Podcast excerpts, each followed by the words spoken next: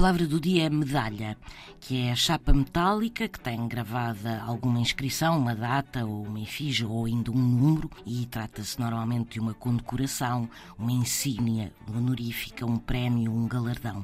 Também existem medalhas de devoção que são geralmente benzidas e antigamente chamava-se medalha à caixinha de tampa que as mulheres usavam ao pescoço como adorno. O termo medalha chegou-nos através do latim, de metalia, que significa metal, mas a origem é grega, vem de metalon, que significa minério e também metal.